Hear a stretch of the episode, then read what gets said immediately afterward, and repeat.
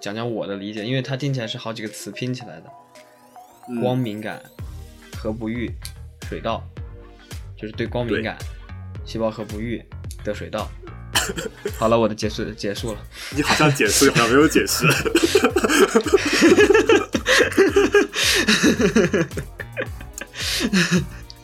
哦，听起来和星座有关呀。这个好像处女座抽水的水稻就不太育。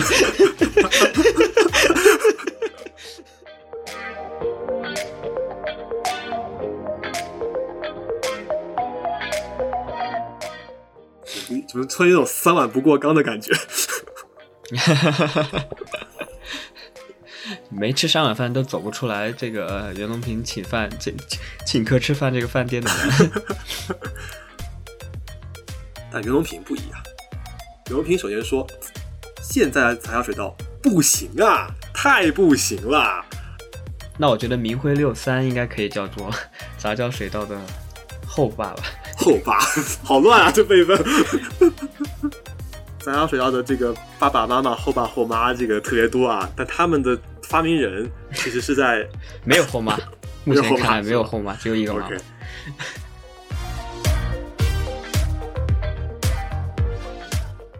大家好，欢迎做客 Kiwi FM，让我们一起从生命科学的角度来聊聊这个世界。我是蝌蚪。我是奶树。今天这一期呢，还是中华生科史系列，是我们杂交水稻之父们的下半期节目。因为这个故事的篇幅比较长，为了便于听友收听，我们把这个节目拆成了两集。对，因为实在是太长了，不仅是大家听起来听感会好一点，我们聊起来也会轻松一点。因为，上一上一次我们聊上半期的时候，聊到后面我们实在太累了，于是我们就 把它拆成了两期。嗯，我想在开始这第二期下半期的内容之前，可能还是得简单的做一点前情概述吧，比较方便大家。嗯一方面是回顾之前的故事，另一方面说不定也有一些新来的听友，那我可以简单知道点前情提要。对，因为我们在上期其实还是提到了很多除了袁隆平先生以外其他的一些名字，而且那些名字对大多数人来说应该还是比较陌生的。嗯，是的，因为我们的标题叫“杂交水稻之父们”，对，所以说我们除了讲大家都比较熟悉的袁隆平先生，那其实还会讲很多其他的跟杂交水稻研究相关的，或者说在水稻种植上有着非常重要贡献的科学家。嗯，就是所以说今天的内容其实更也也就是更多的在讲这些其他的一些人，他们做了一些也是不可磨灭很重要的贡献，尤其是在杂交水稻或者说水稻种植上面。是的，我们的故事的框架基本上就是以袁隆平先生的主线为主，然后去辐射到不同的这样的一些科学家的故事。嗯，所以，我们上一期主要聊了一个是中国稻作之父，三度在日本留学的华南农业大学第一任校长丁颖先生，嗯，同时也聊他的弟子中国半矮杆水稻之父黄耀祥先生。对，当然，我们的故事的主线，我们也讲了袁隆平先生随性洒脱的青年生活，是这个我可印象深刻，又当飞行员，又想当运动员，跟传统的科学家还是很不一样的。当然，也还有在一九六六年的特殊历史时期，是如何在熊衍恒、赵世英、孙旭涛等等默默无闻的政府官员，在一连串的原妙不可言之下，杂交水稻没有被扼杀在摇篮里的故事。其实确实还有很多很精彩、很有意思的故事，希望大家如果没有听过，赶快先去听一下上一期的内容，然后可能更容易理解我们下一期提到的很多的概念。嗯，是的，尤其是我们还讲了那个知识点啊，山系杂交水稻，三系法的这个知识点，不知道有多少人还记得？大家可以简单了解一下。那我们回到上期故事的末尾，时间点停在了一九八六年。五十七岁的袁隆平双手插兜，站在首届杂交水稻国际学术讨论会的演讲台上，意气风发，三系水稻大功告成，深受世界瞩目。就基本上站在了世界之巅。是的，这个时候，诶，他在这个演这个这个学术讨论会上是会基本上向全世界传授这些我们已经成功的山西水稻，然后告诉相当于传道授业的感觉嘛？是他是讲了这些东西吗？那这个内容我们就要埋个扣了，因为我们哦接下来的故事时间得再往回倒回到袁隆平跟他的团队刚刚发现雄性不育水稻野败的时候，大家可以回忆一下啊，就刚刚讲的三系法水稻：不育系、保持系跟恢复系，一个系都少不了。那这个不同品系的选育、培育的过程中，就需要大量的研究与栽培。所以这个时候，有十九个省份的五十多个科学家成立了协作组。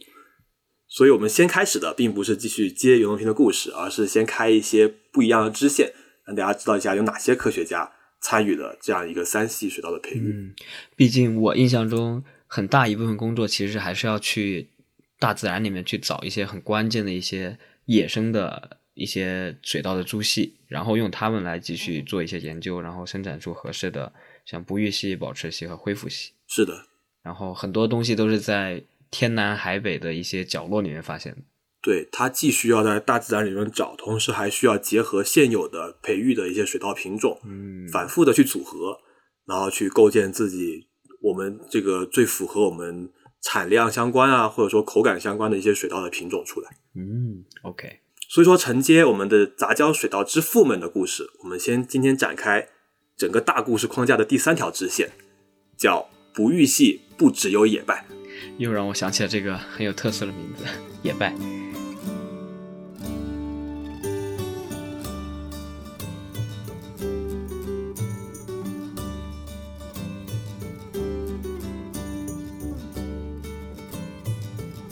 们上一期讲了第一株的雄性不育株是野败，是袁隆平跟他的学生李碧湖发现的。前无古人，但不是后无来者。后来的雄性不育系水稻大大小小至少有十几种，而且也同样重要。其中比较重要的一株是紧随在野败之后，在一九七二年利用海南红芒野生稻和江西的莲塘水生稻杂交培育出来的红莲型不育系。我觉得这个名字比野败稍微好一点，因为好像连起来也是一个还不错的一个词“红莲听起来更酷一点，是吧？”。对呀、对呀、感觉很多日漫里面是不是会出现这个词“红莲 对对对，我刚想说，就是那个《鬼灭之刃》里面不是有一个红莲华那个歌嘛？”啊？我不知道你有没有听过。没有？那红莲虽然说是一个听起来一个是一个词，但还它还是两种水稻品系名字的组合。刚刚讲是海南的红芒野生稻和江西的莲塘水稻，嗯所以它是各取一个首字，然后红跟莲的这个组合。嗯呃，这位发明人也是我跟你比较熟悉的，是武大的朱英国先生，啊 OK，就是我们的老学长。老学长，也是我们非常敬爱的这个武大的一位水稻院士。嗯，对对对，尤其是我记记得几年前武大会花了很大的心血在记在制作一个跟朱英国院士相关的纪录片，然后当时好像采访了很多人，然后收集了很多故事，还在学校里面召集演员，嗯，我当时可想去了。你既然看不了那个参演参演不了，我们可以聊聊他的故事。朱英国一九三九年出生在大别山山区，贫苦农村加当时抗日战争加吃不饱饭，那属于就是低 buff 叠满了呀，那真是药王爷的嘴吃尽苦头啊！这让朱英国的童年过得不是很快乐，也让他意识到了让大家吃饱肚子有多么的重要。嗯他和袁隆平就很不一样，他这个是的，就是想要去做水稻的原因不一样。我记得袁隆平就是我要做农家乐，让大家都很开心。那我们今天提的很多支线的故事，都是属于这种比较苦的一些故事开头。嗯，其实也就是我们大家更熟悉的那种典型的艰苦奋斗，然后科学报国的这种形象了。是的，那到了一九五九年，二十岁的朱英国走出大山，报考了武汉大学植物遗传系。到了一九六四年，也正是袁隆平开始找不育系水稻的时候，朱英国留校工作，开始了自己的水稻研究工作。哦，这么听起来，其实他还是比袁隆平会稍晚个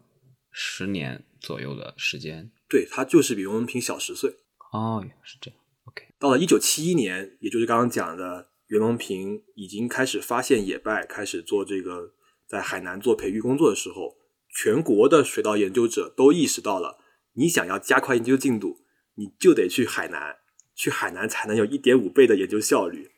做繁育的效率更高。嗯，对，因为海南一年是可以收三次水稻，是吧？但是其他地方可能就有两次。对，你在湖南、湖北、江西就只能收两次。嗯，很划算。而且那时候袁隆平的工作也基本上大家都知道了。嗯所以朱英国跟他的同事呢，在一九七一年十一月的时候，就带着一千多袋种子，一路跑到海南种下繁殖。但是海南种下又不够，他就四月份就跑回湖北重新种下繁殖，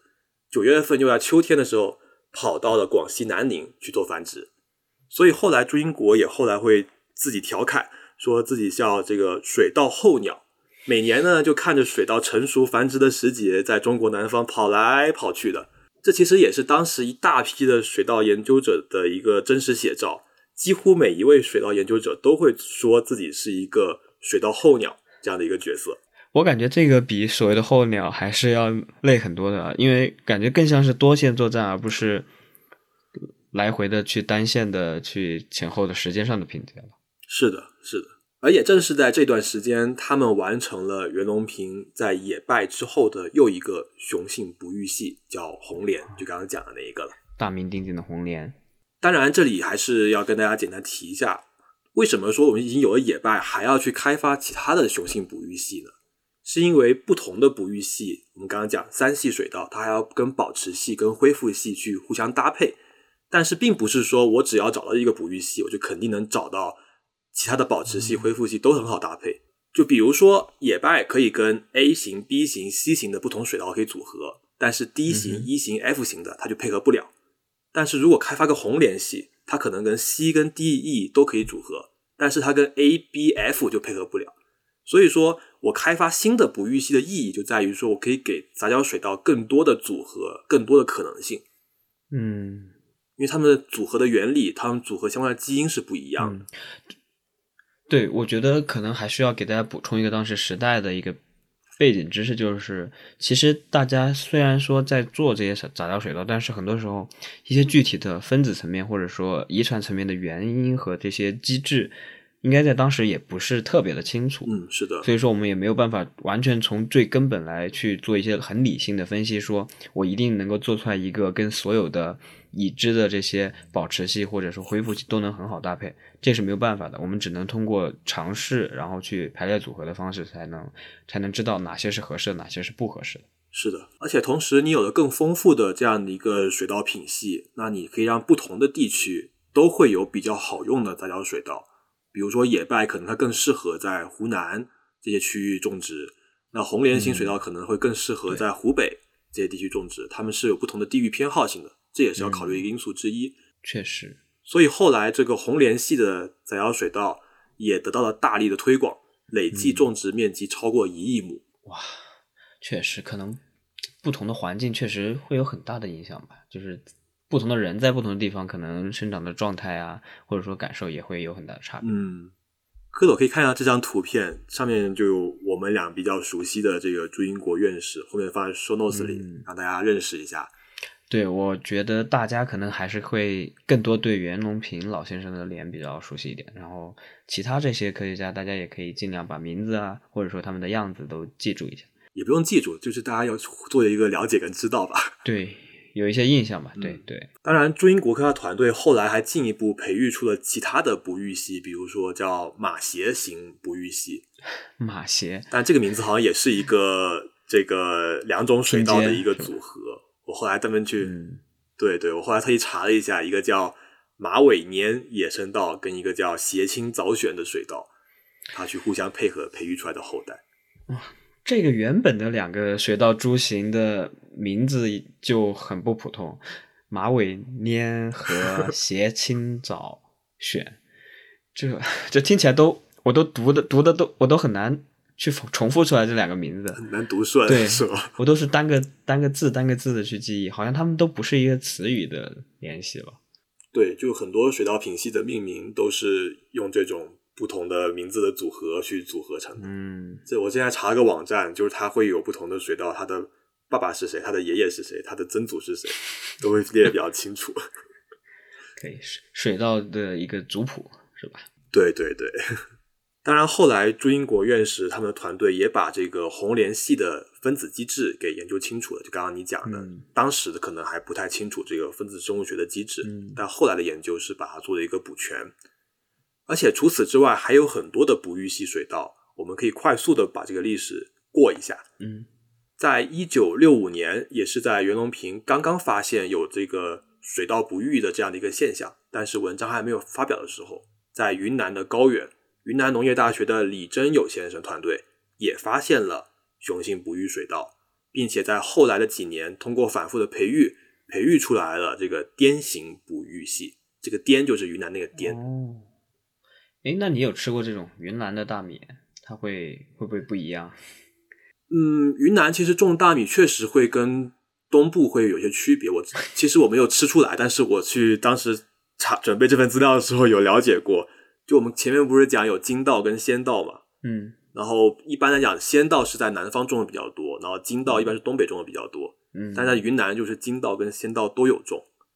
它属于一种混杂的一个种法，可能跟它的气候条件也有关系，可能你的米就是不长不短，不胖不瘦也可能长短都有，可以这样理解。啊。好的，当然，除了这个滇型不育系之外，西南还有一种非常种的比较普遍的水稻，是在跟朱英国同一时期，在一九七二年，由四川农业大学的周开达先生的团队，利用西非的一个水稻品种叫冈比亚卡，培育出了冈型不育系。刚性不育系这个名字很特别，因为它只有一个字了。当然，那个缸是一个 这个缸可能就是那种，是不是那种非洲的地名很常出现是的，是的大家应该家都能够有印象。是的，毕竟是西非的这个水稻品种。是的，就非洲也有种水稻。那通过这个时间点，你就可以知道他们的贡献其实跟袁隆平，你不能说同时吧，但是他们其实时间前后差距不会很大，嗯，而且都是各自独立去做出来这个不育系品种的一个贡献。对，我觉得可以理解，因为当时大家其实用的这个做研究的方法呀、手段呀，其实都很类似。然后在不同的地方，可能就是嗯基于不同，你找到了不同的品种，然后去做进一步的开发了。对，就可能是袁隆平先生开了这样一个头，嗯那么大家可以参考他的这样的一个研究，去寻找类似的一些结果。因嗯为你想，刚刚我们上上一期讲到，袁隆平是找了几十万颗水稻才发现了六株不育系。那如果说我找的范围能扩展到全国各地的话，嗯那他找到不育系的这种基因型会更丰富一些，嗯，它就带来了更多的这种杂交水稻组合的可能性。对，那我听起来就更像是说，袁隆平先生先把这个方法论验证了，然后大家就去重复在嗯不同的地区去、去执行这个方法，然后就可以得到更多的一些结果，然后大家可以把这些结果攒起来，然后就可以一起去做一些综合性的研究了。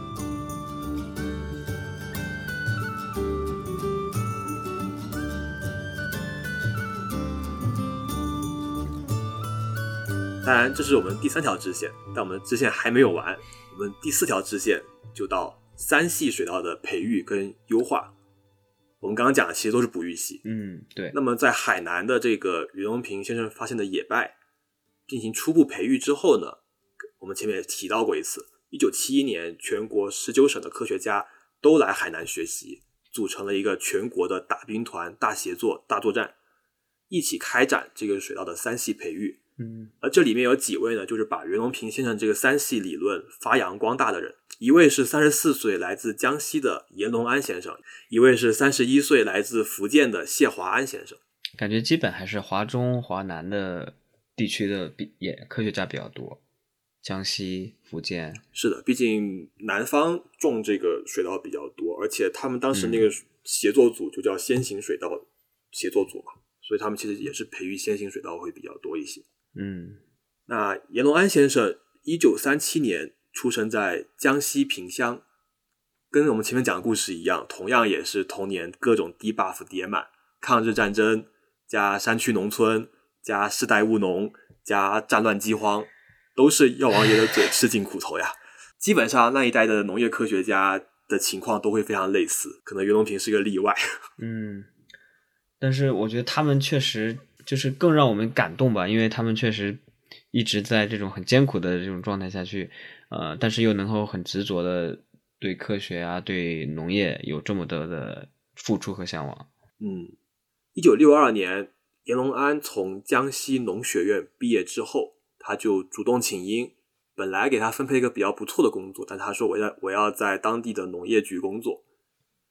那和朱英国类似，一九七一年全国协作在海南攻关杂交水稻，那严龙安是作为江西省的代表去海南学习，也见识到了袁隆平的野败不育系。哦，那我听起来，当时袁隆平这一个海南的这种全国协作攻关的这个杂交水稻的这个讨论会，或者说一些学习组，就像是咱们杂交水稻界的黄埔军校啊、有这种感觉可。能当时培养出来了一系列的这种很优秀的杂交水稻科学家，是吧？可能培养说不上来，但是确实大家都会去他那里去学习，嗯像袁隆平这个请教这种怎么去做培育。嗯那拿到野败之后，严龙安和他的同事就开始做各种各样的杂交。因为我们刚才前面也讲了，就是你这个野败是个野生型水稻，那你拿到之后，你要知道它能不能稳定的让它后代也是哺育的，你就要去反复的去试。嗯，所以当时各个省份来这个海南学习的科学家，都是在跟袁隆平一起去尝试。那一九七二年，严龙安团队就开发出来了一个野败的后代，叫真善九七 A，后来就成为了使用最多的哺育系品种，没有之一，诶，是在当时使用最多的一个哺育系品种。真善是真善美的真善，还是哪些是哪几个字呢？珍是珍贵的珍，善是汕头的汕。哦，那它其实也是跟广东的一些品种进行杂交，会吗？这个我还没有查，但它确实是从野败那一株开始作为一个源头，然后去培育出来的，应该也是利用了一些广东当地的一些水稻品系，然后去做一些配合吧。嗯毕竟“汕”这个词，这个字我印象里可能除了汕头、汕尾那边，好像很少会用到这个词。对啊，对啊，我也是这么想的。而且也因为这一株真善九七 A 水稻，严龙安被誉为杂交水稻之母。是因为之父已经有人了，所以说他叫之母是吗？但他明明是个男男性科学家呀。是的，严龙安先生是一个男性科学家，但一方面就是因为刚刚讲的，就是之父已经有人了，所以他可能后来就被人叫之母。然后另一方面，我猜测啊，我猜测，因为他培育的是雄性不育系水稻，所以其实某种意义上来讲，就是杂交水稻的一个母本，或者你可以叫母亲。嗯，而他开发的这个真善九七 A 是当时几乎全中国一半的杂交水稻的母亲，所以说也可以理解为真正的所谓的杂交水稻之母了。哦，就是字面意义上的杂交水稻的母亲，杂交水稻之母。啊、对我，觉得这么这么解释但这是这个这个是我这个是我的理解啊。很合挺合理，我觉得挺合理。嗯，你可以看下这张图片，这张图片就是这个严伦安先生，他每一位这个跟水稻相关的科学家都是在农田里拍的这个照片，就跟我们嗯常规意义上知道的对袁隆平的照片是类似的。风格都很像，就是一片绿油油的水稻田，嗯然后，嗯，不管是像之前的朱英国，还是现在的这个阎龙安，大家而且服装都很像，大家都会穿一个 polo 衫或者说短袖衬衫，然后扎在这个裤子里面，然后拿起一株水稻进行仔细的端详。就可能大概是有些摆拍的嫌疑了，这是肯定会有的。但是我觉得他还是会能嗯尽可能的反映他们本身的一个比较真实的工作状态。对，对他们还是会亲身的去一线，比如说去农田里面去做这些手头上的工作的。是的，而且你看到这个水稻边上是有装那个袋子的，你能看到吗？就是有一种去给它做一些哦雄花、雌花做隔离的一种袋子。哦，就是为了防止其他乱七八糟的花粉来污染它们的品种。，对对，而且可能说，比如说我哺育系要跟保持系杂交，那保持系的那个雌花可能给它遮掉，这样能提高一些它的那个杂交的概率。哦，当然，我们刚刚提到两个人，还有一位是这个谢华安先生。谢华安先生是在一九四一年福建龙岩出生，啊，一九六四年在福建龙岩的农业学校毕业。之后呢，也开始逐渐接触到了水稻培育。当然，他其实会比刚刚前面讲的朱英国跟严龙安会比较晚一点。他是在一九七二年才顺着这股全国杂交水稻研究的大团队浪潮来到了海南。这就是咱们这一期黄埔军校的福建代表。是的，当然，福建也不止他一个了。那他培育的方向就其实因为前面可能哺育系跟保持系都已经做过了，所以他培育的方向是更倾向于三系水稻中的恢复系。所以他经过了八年的反复尝试，在一九八零年培育出来了后来大多数杂交水稻的爸爸，就提供雄花的这个恢复系，叫明辉六三。明是这个光明的明，恢是恢复的恢，所以说恢应该是从恢复系这个恢来来的，但是明是应该是另外一个水稻品株过来的。嗯那么从八十年代到二十一世纪这前后接近十六年的时间，全国接近一半的杂交水稻爸爸都是这个明辉六三。嗯，那我觉得明辉六三应该可以叫做 杂交水稻的后爸吧。后爸，好乱啊，这辈分。对啊，因为因为正常情况下，这个哺育系它是要跟咱们这个保持系去去交配，然后去维持这个哺育嘛。但是只有当他和这个恢复系进行杂交的时候，他才能够恢复到这个正常，的恢复系是后爸，可生育的状态，是不是？保持系是亲爸是吗？你 是这样想的是吗？对啊，因为只有亲爸才能生出不育系，那恢复系生出来的不就不再是那原本的不育系了？好像也能说得过去吧，可以这么理解吗？就是关系搞有点乱了。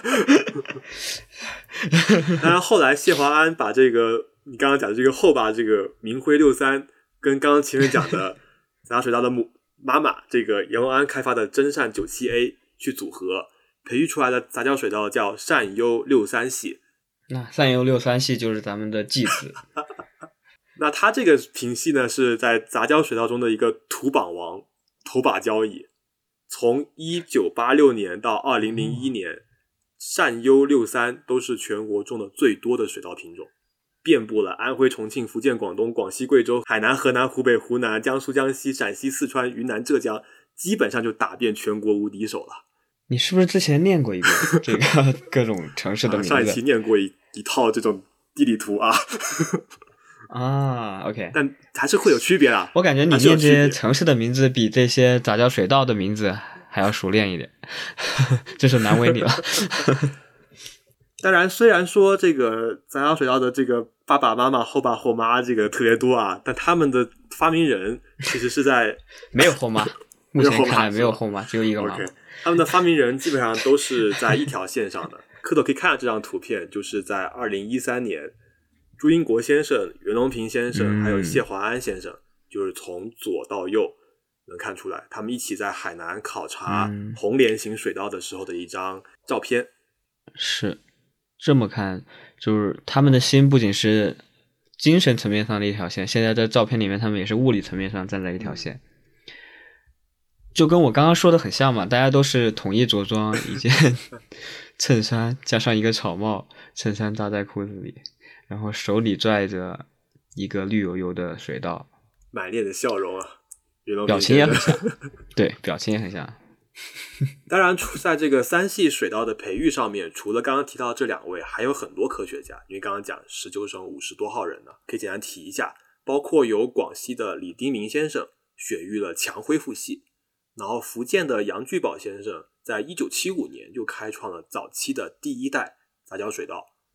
那来自安徽的吴让祥先生开发了杂交水稻的保持系，等等等等，就可以想象，其实他们都是去的海南。带着也拜着这一点星星之火，前往全国各地，可以燎原。嗯，就感觉像是一种集中集训的感觉，然后再分发回全省、全国各地，然后大家再继续把这个集训学到的东西，在每个地方去发扬光大。是的。当然，这个是我们的第四条支线，支线还没有完，我们还有第五条支线，叫水稻不只有仙稻。我们刚刚讲了好久这个仙道跟金道，就可惜也没有提到说这个是嗯什么是仙稻，什么是金道。简单来讲呢，你可以这样比较粗浅的认为，仙道是一种形状比较长条的那种南方大米，南方人吃的比较多。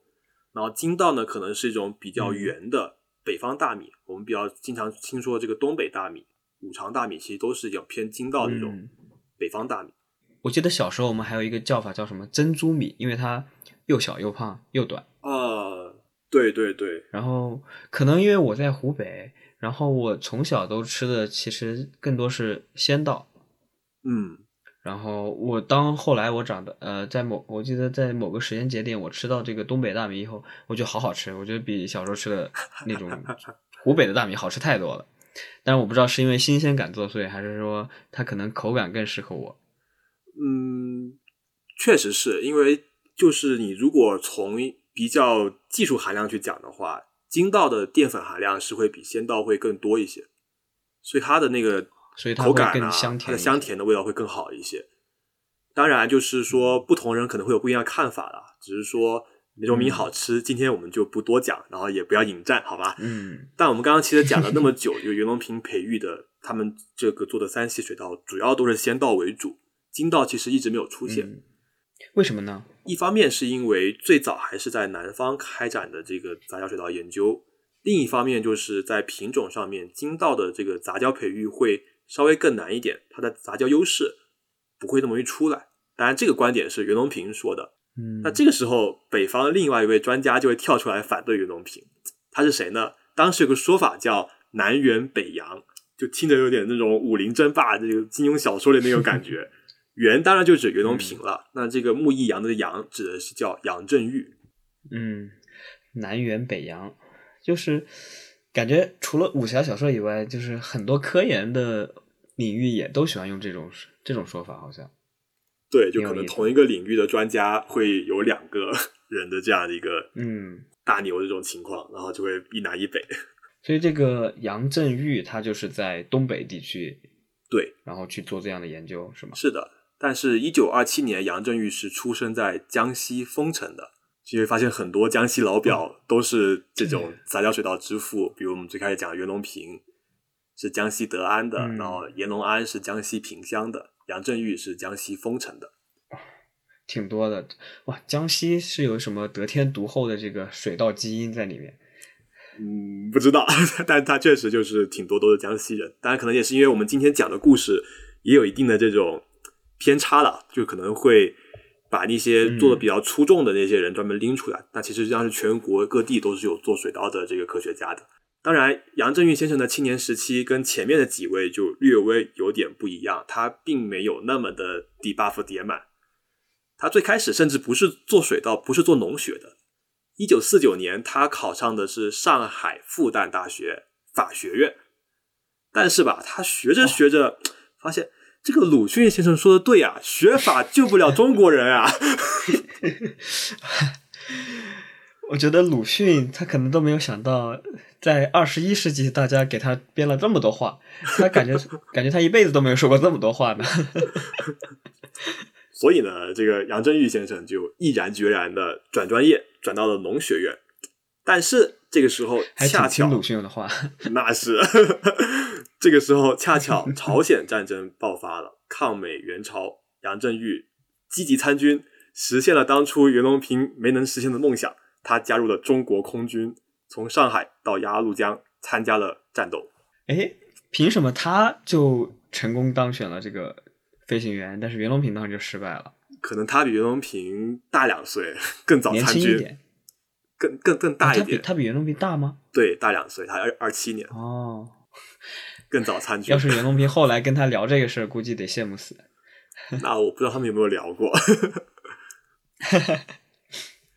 那几年之后，战争结束了，他就没有继续在军队里面待着，而是重新在东北考入了沈阳农业大学，从头把农学重新读了一遍。之后就一辈子都在东北的辽宁省农科院水稻研究所工作。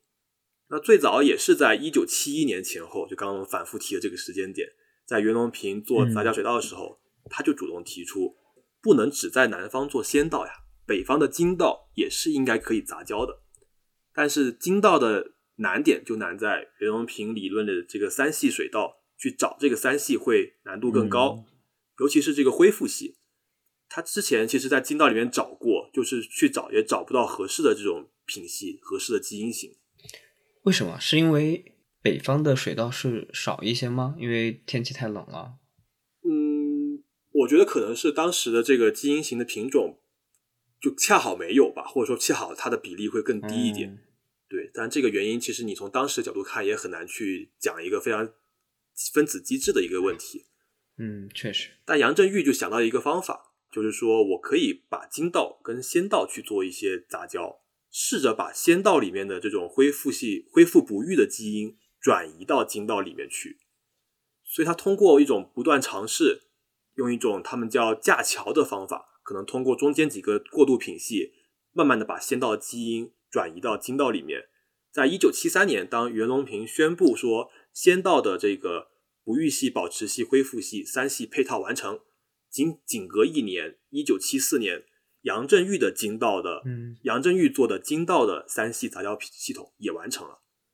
那之后的二十几年里，杨振玉应该是水稻之父里面飞行距离最远的候鸟，他每年要在沈阳跟三亚之间做一个来回。和现在东北人挺像，感觉现在东北人也是在过年的时候在沈阳和三亚之间来回。但这个追求意义是不一样的呀。是是是，但他们听你刚刚讲这些时间节点确实很厉害，因为他们很快，基本上一九七一年到一九七三年，其实袁隆平他们就是两年的到三年的左右时间就把这个先到配配完了，然后杨振玉可能也就是多了一年的时间就把它配完成了。是的。确实很快，就是他们当时的效率，当时的这种冲劲，应该都是挺高的。大兵团作战的方式还是很靠谱的。是的，是的，在这个问题上是很有效果的。嗯，当然，他跟袁隆平的关系，在后来媒体的报道里面叫“君子之交和而不同”，两个人私下的私交应该是比较好的，但是他们的观点会有所区别。就刚我们前面讲了，袁隆平会认为仙道的杂交优势会比金道更大。金道可能不适合去做这种发挥杂交优势的一个操作，但杨振玉会更坚持认为金道的口感会更好，或者说它的生产效率会更高。他们观点会不一样，但他的目标是一致的，就让大家填饱肚子。对，就是相当于在科研上可能会有不同的看法，但在生活中他俩都想，毕竟都对飞行员感兴趣嘛，肯定是 应该能聊得来。可能有一些这种志向是比较聊聊聊得来的，对，是吧？对 那各位可以看到这张图片，这张图片也是这个杨振玉老先生在这个水稻田里面端详水稻的照片。对，但这张图片稍微有些不一样，就是因为可能是季节不一样吧。这些水稻可以明显的看到很饱满，然后因为太重，然后导致下垂的那些麦穗，麦穗一样的那种水稻穗。然后咱们的杨振玉先生可能因为东北比较冷。还是穿上了外套，就是跟其他的不一样，是一个其他之前都是短袖或者说长袖的衬衣。对，气候不一样。嗯，对。那这三条支线有这么多位科学家完成了这个三系杂交水稻，其实你可以看到都是发生在刚刚我们讲的七一年、七二年、七三年这个前后。而且当时你也可以想象，那会儿国内的大的政治环境其实比较特殊。那刚刚我们讲袁隆平也提到过，他即使上头有人，他的水稻田也被人暗中破坏了，那就更不要提这种不同地区的这些科学家。只是说，我们从今天的这个资料上去看，可能能看他们成果比较光鲜的一面，但他们背后的坎坷，可能往往就会因为一笔带过。是，尤其是可能有还有更多的人，他们都不，就是我们今天可能都查不到那些人资料，因为他们可能在这些背后的艰辛坎坷里面，可能就。是的。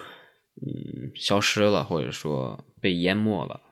对，比如刚刚我们提到好几个名字，因为就就因为我查不到资料，我只能把他名字这样简单提一下。到一九七八年，四人帮被粉碎，国家召开了第一届全国科学大会。邓小平同志在大会上提出了“知识分子是工人阶级的一份子，为科技工作者证明”，也在大会上表彰了一千多名全国各界的科研代表，颁发了这个全国科学大会奖。那获奖人当中就包括刚刚提到的不少做杂交水稻的这样的一些科学家们，包括袁隆平，也包括我们刚刚提到过的朱英国、李真友、周开达、严龙安、杨振玉等等，他们的贡献跟袁隆平一样，也应该得到同等的认可。嗯，对，哇，等于说咱们这个黄埔军校每个人基本上都来领奖了。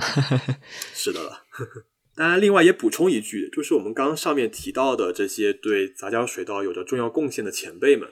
朱英国先生在二零一七年就去世了，那李真友先生在二零一八年的时候去世了，杨振玉先生在二零二二年的时候去世了。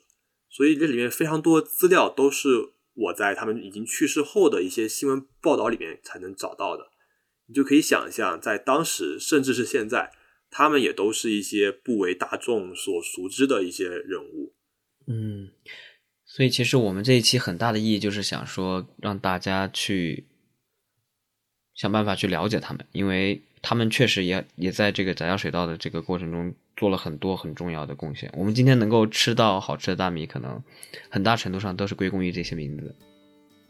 是的，重新认识他们吧。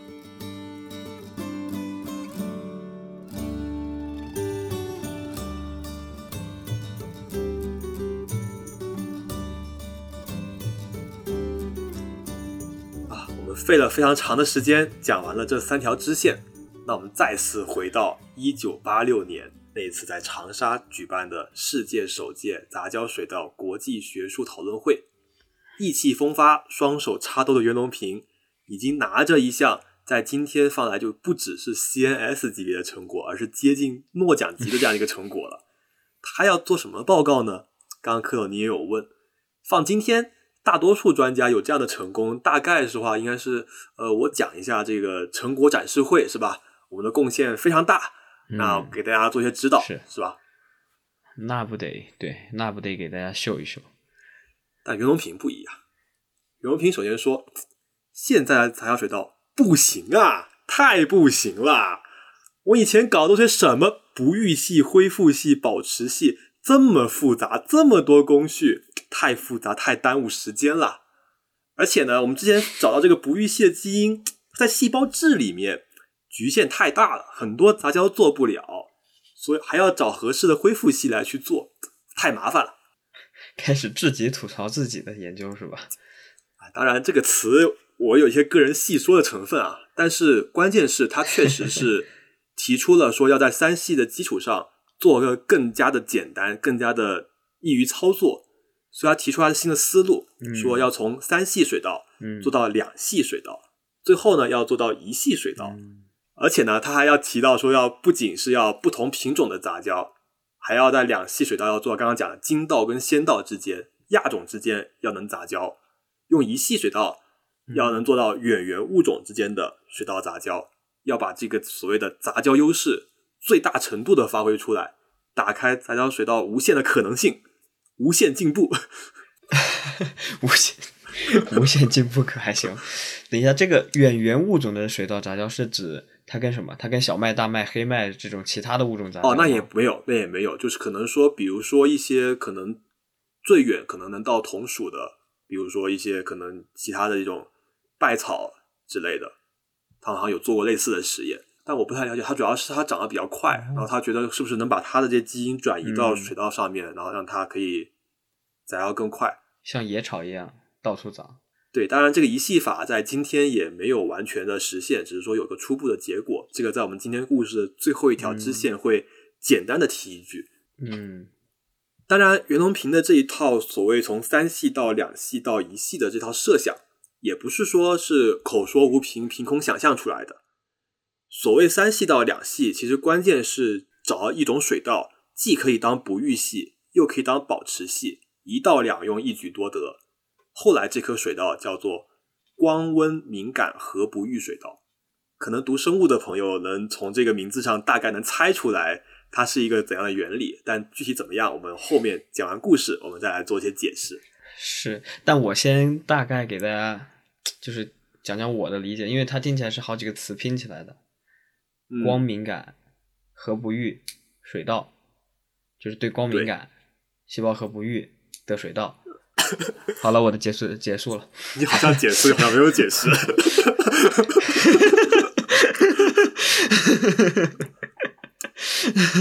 那这一颗能把袁隆平之前的三系杂交系统的水稻推翻的水稻，它的发现恰巧是在一九七三年。这一年，袁隆平宣布他的三系水稻配套大成那一年。而这一年，在湖北省的仙桃市沙湖原种场大田中，一位三十五岁的基层农田技术员发现了一颗和过去有点不太一样的不育系水稻。而这位技术员叫石明松，也就是我们今天第六条支线的主角。嗯，其实这个地名我熟呀，毕竟是我的老家了，湖北省仙桃市了。那我们讲简单讲一下，石明松一九三八年出生在江苏省如皋市石庄镇，和前面提到的很多支线的主角故事一样，同样是生活在三十年代的贫苦农村，同样是抗日战争，同样是这个吃不饱，同样的低 buff 叠满，但不一样的是。石明松其实最开始，甚至很长一段时间，他走的都不是一条科研路线。那他最开始在干什么呢？是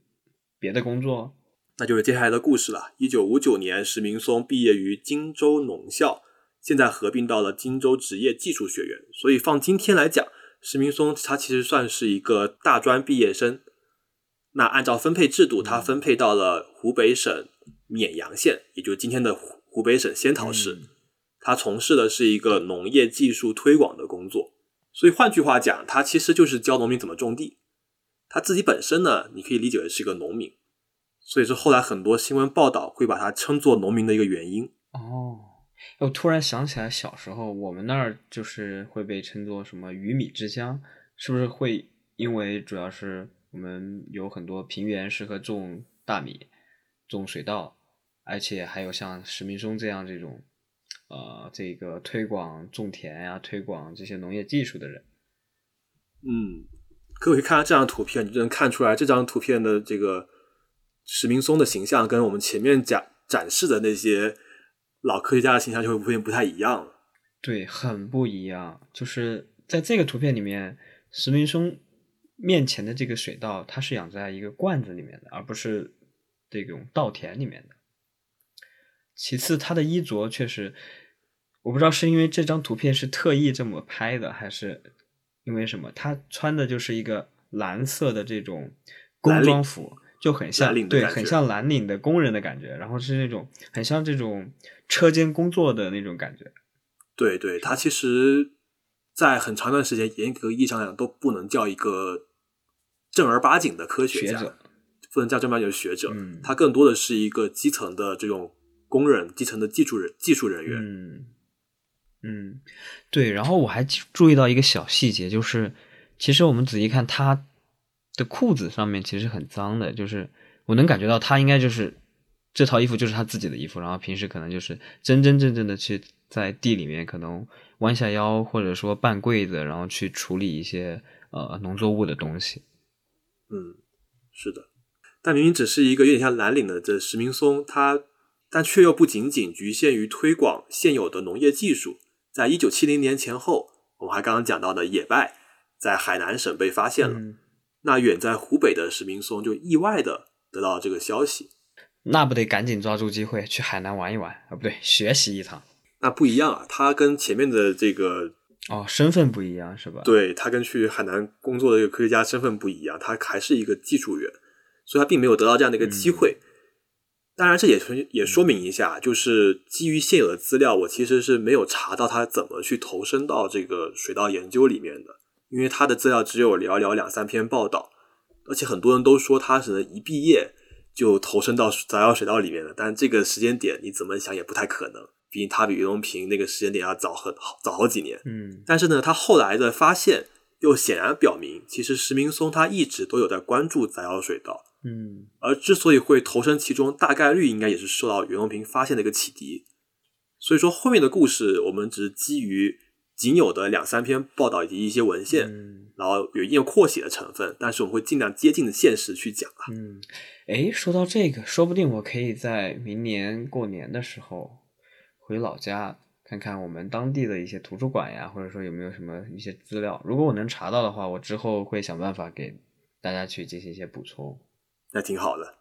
那回到我们的故事吧。嗯，在得知了袁隆平跟他的野败这个不育系发现的故事之后呢，在仙桃的石明松也开始了自己比较民科的研究。一方面呢，是大专毕业的的这个背景终究是基础知识比较薄弱，所以他先开始系统自学了植物遗传学、遗传育种学、植物生理学、植物栽培学、生物统计学、水稻遗传生理学等等等等。太厉害了，这基本上就是上了一个大学的感觉。是的，就他自通过自学，并且主动的还去查阅不同的期刊文章去读。据说在他家里能找到洋洋洒洒写了三百万字的读书笔记。通过这样的一些这种努力来巩固自己比较薄弱的这样一个农学背景。三百万字可能就是咱们一百多期播客的这个工作量了。差不多了。那放今天，其实很多人会会嘲笑说，像民科一样，因为它属于自己一个人孤军作战做这样的研究。但你从结果马后炮来讲，从现在回过头来看，我倒是觉得他更像当年在修道院种豌豆的那个孟德尔，就形象其实会比较更像一些。嗯，对，但我我会觉得他可能跟大众传统印象中这种。有点刻板印象的这个民科有点不一样，因为他毕竟也是去真真正正的去从基础开始学起，而不是说一蹴而就，然后去囫囵吞枣。然后他从基础开始巩固，然后再去看期刊文献，其实跟我们上大学在做的事情没有什么两样。是的，那有了理论基础之后呢，那史明松就想，那我们也学袁隆平那样试一试，找一找不育系水稻吧。是吧？那功夫不负有心人。一九七三年，石明松在自己负责的大田里面找到了三株自然雄性不育的水稻。那这个概率性我们也知道，刚刚前面讲的非常低嘛。那他能发现的很不容易了。于是石明松赶紧把这个水稻的种子收集起来，然后准备按照袁隆平当时发表的那个理论基础，想试着把这三颗不育系水稻繁育起来。哇，感觉这些东西都很巧合。一九七三年。刚好是咱们之前一直在说的这个很关键的年份，对，就是袁隆平所谓的三系水稻已经配套达成的这样的一个时间点。但刚刚那些繁育，我们刚刚其实也说的比较简单一些，好像就是这种水稻杂交，然后就可以产生后代这样子。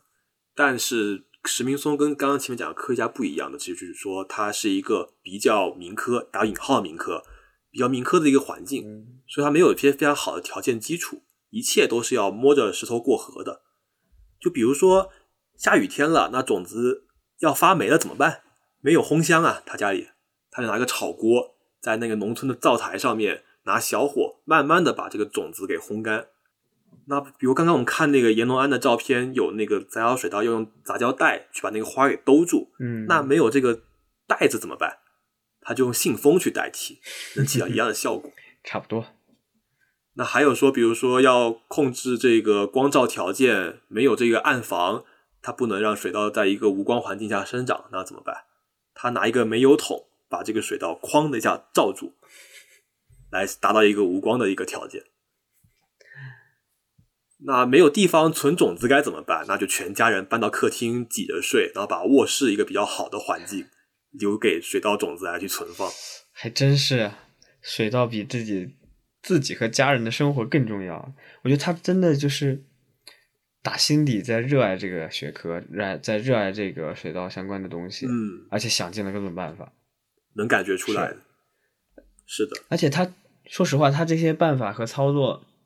放在今天，那就是咱们所谓的骚操作了。但他确实很巧妙，或者说能够达到他想要实现的目的。嗯。但这一顿操作下来，结果却跟之前袁隆平找不育株的这个结果有点不太一样。嗯哼，那袁隆平之前找找的不育株，我们也知道，可能有一些可能效果不好，那他后代可能就是不是不育的，而是可育的。嗯，那么要么就像野败这样的，效果非常好，那后代不育率的非概率非常高。但石明松种的水稻，它不是这样的，它有时候种出来呢，这个后代就不育比例非常高。有时候种种出来这个后代就没有不育的，这听起来好像啥也没干呀，就是正常情况下有时候育，有时候是可育，有时候不可育。那他这个水稻是不是没啥用呢？但是他并没有觉得没啥用哦，他经过了自己六到七年反复的培育、反复的摸索条件，他总结出来一套规律。嗯哼，就是说他的这个不育株水稻后代会不会不育，取决于播种的时节。如果他在五月二十号之前播种，那么在九月三号前这个水稻能抽穗，嗯，那这个后代不育率就极高，可以到百分之九十八都是不育的。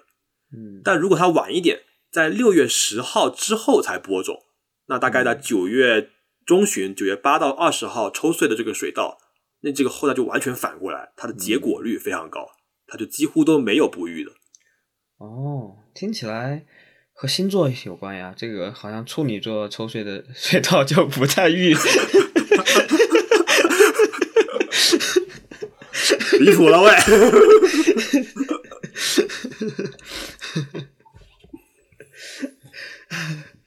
只不过言归正传哈，就是感觉他能够找到这个规律确实很厉害。毕竟我们之前也聊到过，说一年可能就只有两次或者三次的实验机会，那六七年也就只有他在湖北应该只有两次。对，那六七年也就有十来次，能够去看到这个时间上的规律，我觉得很厉害。所以说才我才觉得他很像孟德尔嘛，就是他也是用这种生物统计学的方法去寻找摸索这样的一个水稻哺育的这样的一个规律。嗯，对，然后再补充一点，我觉得大家不要把我刚刚说星座相关 当真哈，我这这还是其实应该更多的是跟我们刚刚最开始的时候说到的所谓的光敏感嘛，其实它还是跟这个光线有关，而不是说跟星座星座有关。对，那个就反就你现在 get 到了这个前面这个名词的这个意义了。对呀，我毕竟我已经解释过了，对光敏感。和不育 水稻，讲了都讲了，挺不错的。那我们刚刚讲，一九七三年，这个石明松发现了这个不育株，经过了七年的反复培育，他才找到这样一个规律。到了一九八零年，恰好这个时候，省里的农耕厅领导来田里视察，石明松就把自己的研究结果塞给领导。领导，你看看我这个，这个发现很重要的。那之后，这个领导也是慧眼如炬，肯定他的成果，给石明松送来了三千块钱和一个计算器和一台照相机。那让石明松那是热泪盈眶啊！自己确实民科引号民科白干了七年，终于得到了官方的一个认可了，不容易，不容易啊！那到一九八一年，经过了八年的这个反复的培育。他的论文叫《晚经》，它是个经道，《晚经自然两用系选育及应用初报》在湖北农业科学刊登，专门指明了他发现的这株不育系水稻叫农垦五八 S。所谓的农垦，就是在农田上开垦的那个农垦，一系两用，既可以当做哺育系培育杂交水稻，又能类似保持系一样的去繁育哺育系的后代，也就是两。也就是，所以它，所以它的标题叫两用系。嗯，就刚刚我们前面讲袁隆平提出的他那个设想，就是基于他这篇文章的一个结果的。哦，所以说袁隆平当时的一些研究和就是一些计划，其实是在他这些已有的这个农垦五十八的基础上才做出来的一些想法，是吗？是的。哦，是的。而且他的命名方式跟前面的人都不一样，哎，他是自成一套体系。呃，也不是，他这个，因为他自己做那个大田，他自己负责的那个大田叫农垦五十八啊，然后他加上加个 S，S 我猜应该是这个敏感吧，sensitive 的那个 S 的开头，但我猜的，我也不知道，我还以为是水稻的水呢啊，也可能，但他这个这个 S 一般指代就是他这个两用系行一般都会加个 S 作为一个末尾。哦，好的，那他这个成果当时因为是个技术员做出来的嘛，那大家可能觉得就这个结果 O 不 OK 啊？那随后，武汉大学、华中农业大学、湖北省农科院就一起组织专家组去做调研，来证明石明松的成果。最终证明他成果是完全可靠、完全可信的。那这一份石明松自己孤军奋战了八年的成果，也终于送到了同行的手里，送到了袁隆平的面前。嗯，他培育出来的水稻种子也跟之前野败一样，由此分发给了全国各地的专家一起研究。他自己也开始了自己的海南候鸟的旅程，哦，就相当于终于碰见了，就是千里马终于碰见他的伯乐，他终于可以正式的感觉像是以科学家的身份去进行水稻相关的研究了。是的，也是很不容易了，不容易。这个时候你想想，一九八一年，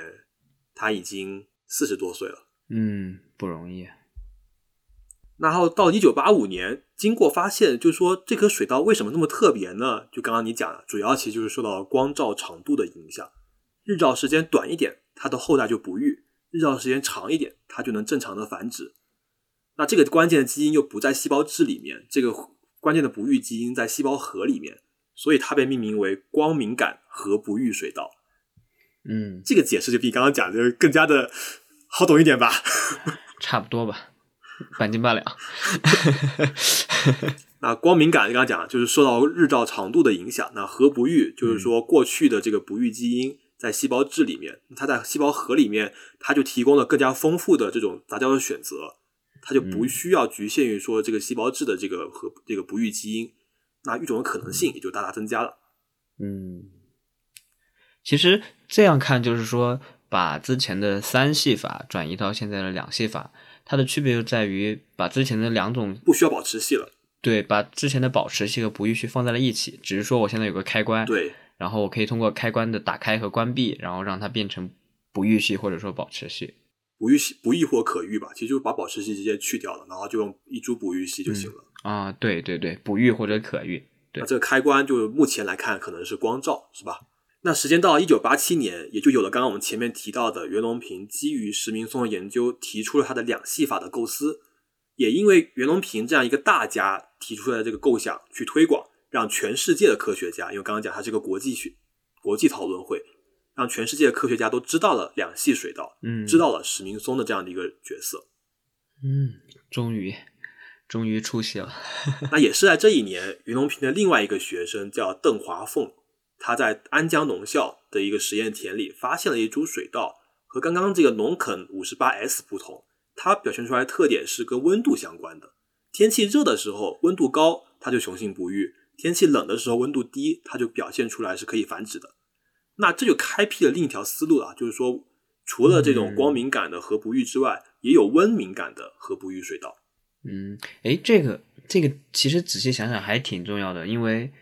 之前的光敏感的核不育，它好像是在日照长的时候，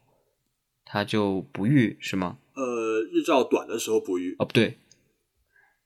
对，日照短的时候不育，然后也就是一般，比如说在国内的话，日照短的时间一般都是冬季或者说呃秋冬季节，嗯。然后这儿是高温不育，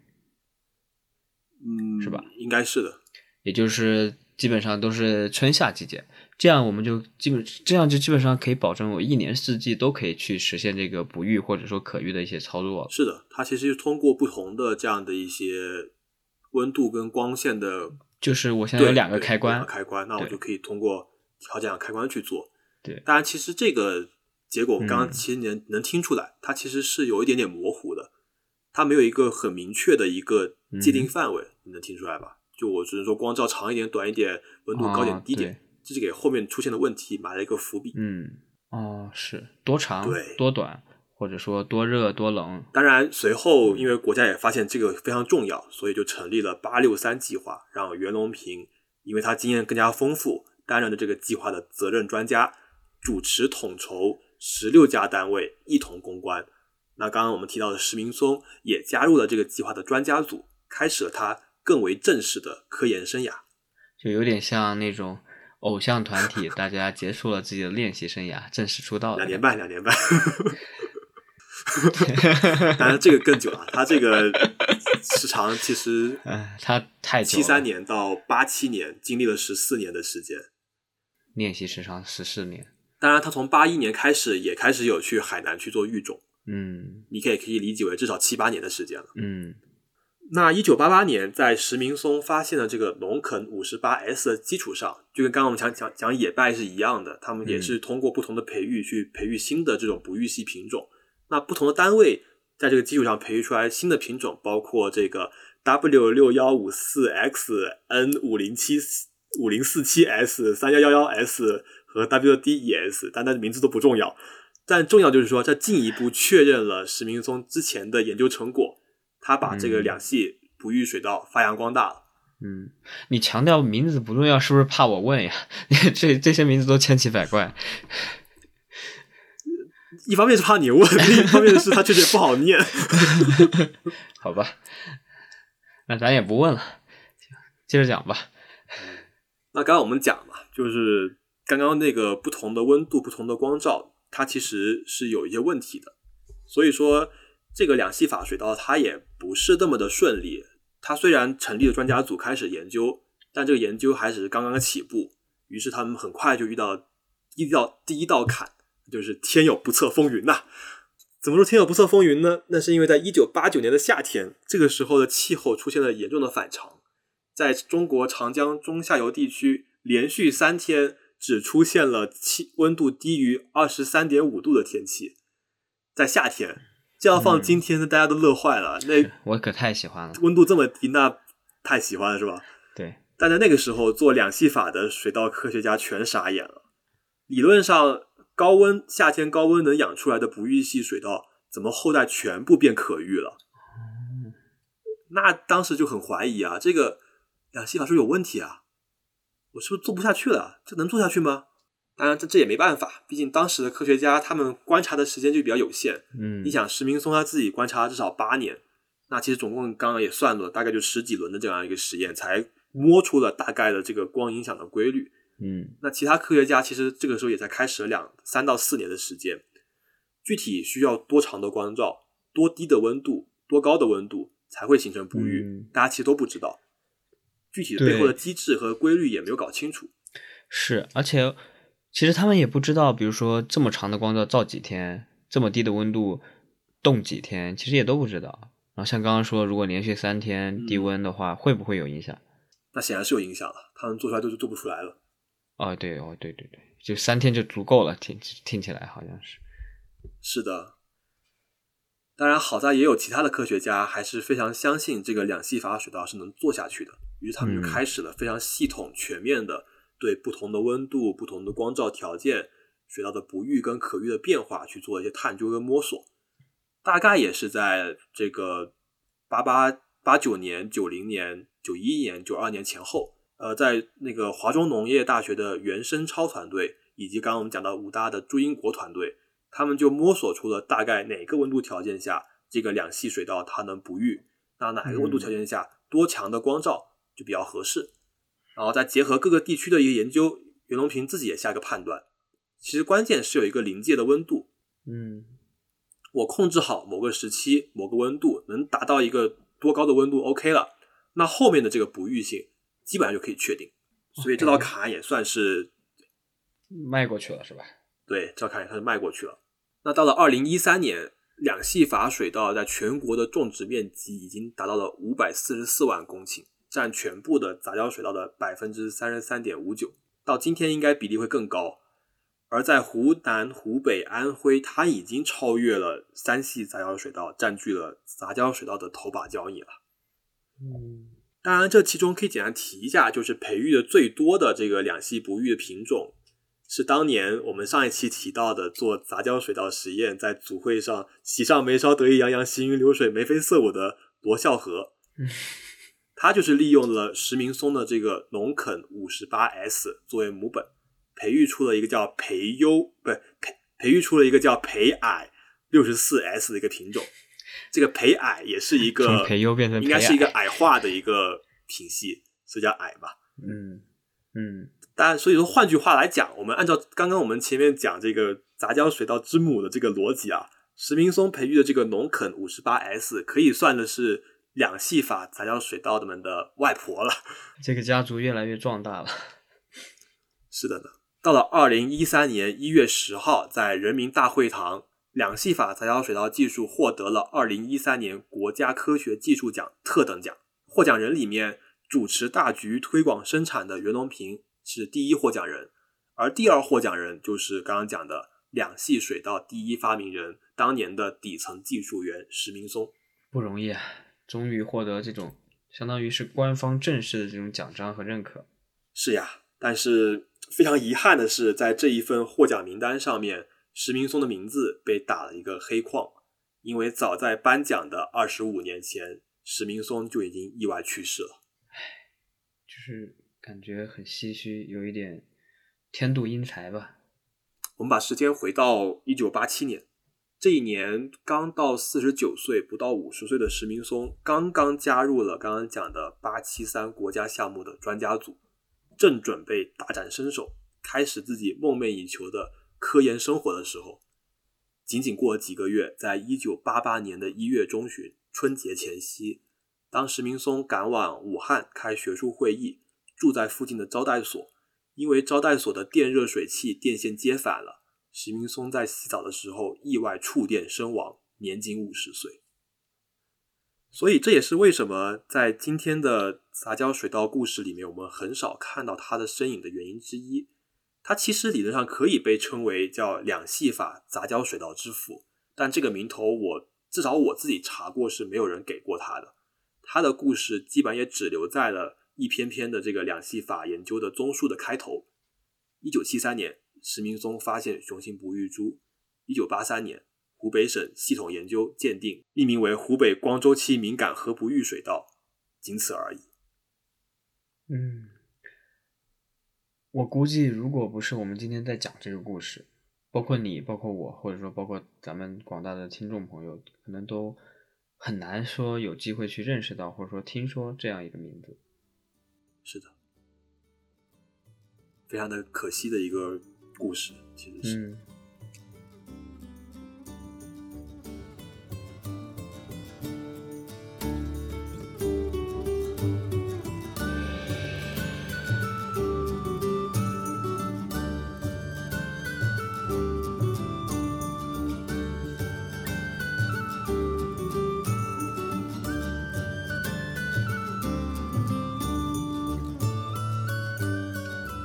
当然，我们收拾一下心情，故事还是要继续的。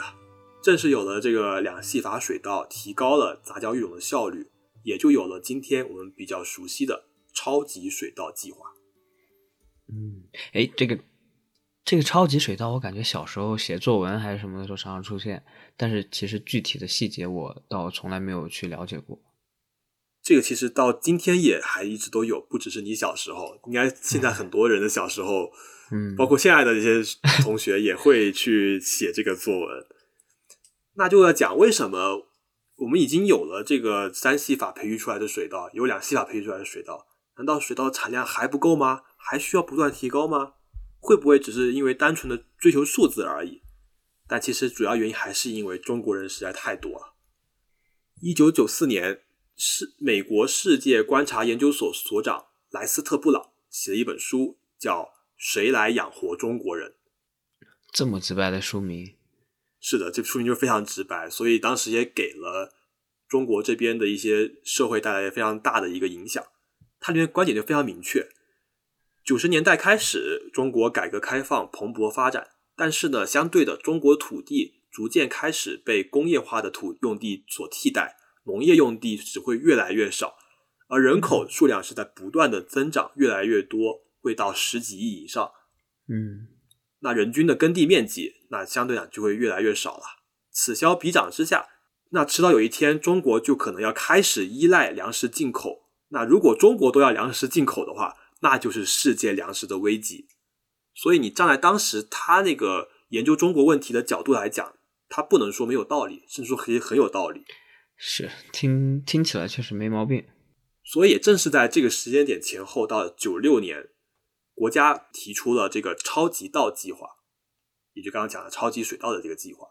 嗯，但其实不只是中国，其实很早在日本、在菲律宾就已经在好几年前就提出了这样一个超级稻计划，只是他们的这个超级稻计划一直没有实现。虽然提出了目标，但是一直没有达到 KPI。那袁隆平就总结经验啊，就为什么他们没做出来呢？呃，他理解就是因为水稻的性状有非常多，成百上千种。那我育种其实一年只能做三代嘛。嗯，那你要提快速的提高水稻的产量，那你就要选择最佳的一个育种路线。你要怎么去构建这样的一个超级稻的一个形象？怎样去构建一个更合适的、更高产的超级稻？这个顶层设计就很重要。嗯，所以当时袁隆平提出两个思路，一个就是说水稻水稻的形态要满足高产量，那就要有满足几个条件。一个是高冠层，就是它的叶子要长得足够足够高，长得足够大，这样叶子才能接充分的接触到阳光，进行充足的光合作用。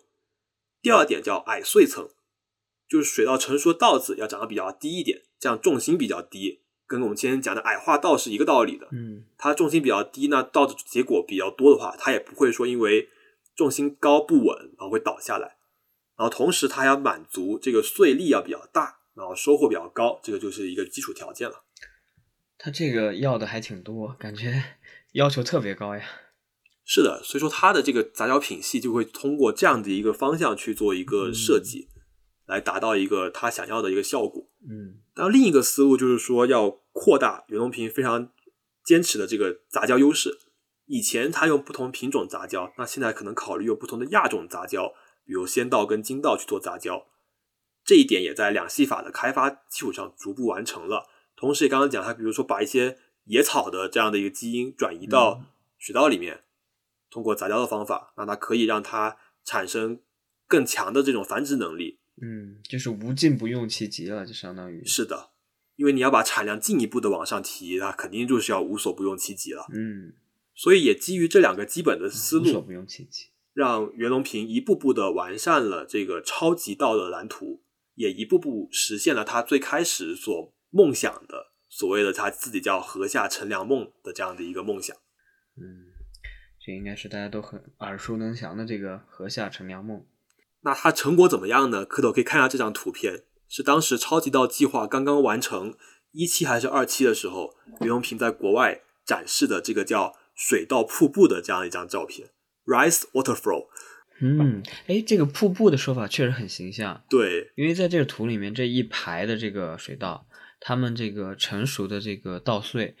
都是像瀑布一样垂下来，而且非常多。非常多非常多。最神奇的是，它只有垂下来这一部分是黄色的，然后它上面还有更多往上生长的绿色的、很绿很绿的一些呃叶子呀，或者说枝枝干，就是确实像他描述的那样，上面可以不断的去伸长光合作用，下面结出这种很丰富、很重的这些很多的果实和种子。是的，就跟他最开始的设计是按照这个方向去不断嗯努力的。然后他也实现了。那当时其实好多国外的这种政府人员或者说科研人员一看到都非常惊讶，然后也非常的激动，因为大家都是会有一个粮食的一个问题在，嗯一直会有一个困扰存在这个地方。那看到这样的一个产量，其实是会有所对这个超级稻是有所期待的。大吃一惊。它最后也符合大家的期待。那一九九九年，超级稻计划一期目标亩产七百公斤达成；二零零二年二期目标亩产八百公斤达成；二零一一年三期目标亩产九百公斤达成；二零一四年四期目标亩产一千公斤达成。然后最新的消息是在今年的十月份，也就二零二三年十月份，亩产超过了一千两百公斤。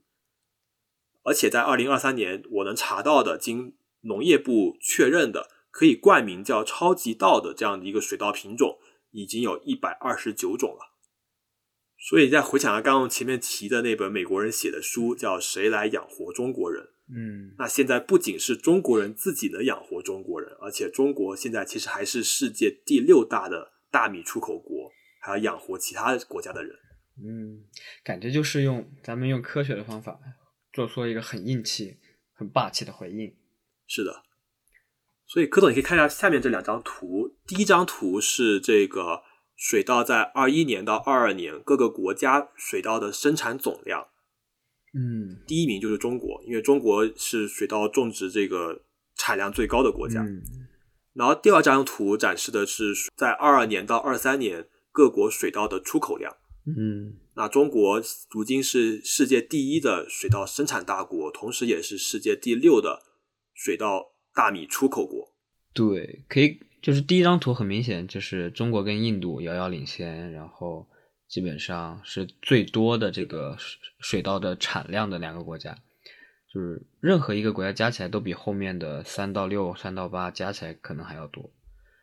然后出口方面，诶这个挺有意思的，就出口方面，印度居然还有这么多。印度，因为我我们现在已经知道，就是印度的人也很多，然后他吃了那么多，怎么还能有这么多的出口？这个还挺有意思的。对，这就就要提一下印度这个特点了。印度它的一个角色比较特别，它我我我虽然没有查到一个非常确定的数据来解释这个原因啊，但是能查到一些分析。就一方面，它是一个地理位置的特别，它的纬度比较低，印度是在南亚地区它其实比较接近赤道。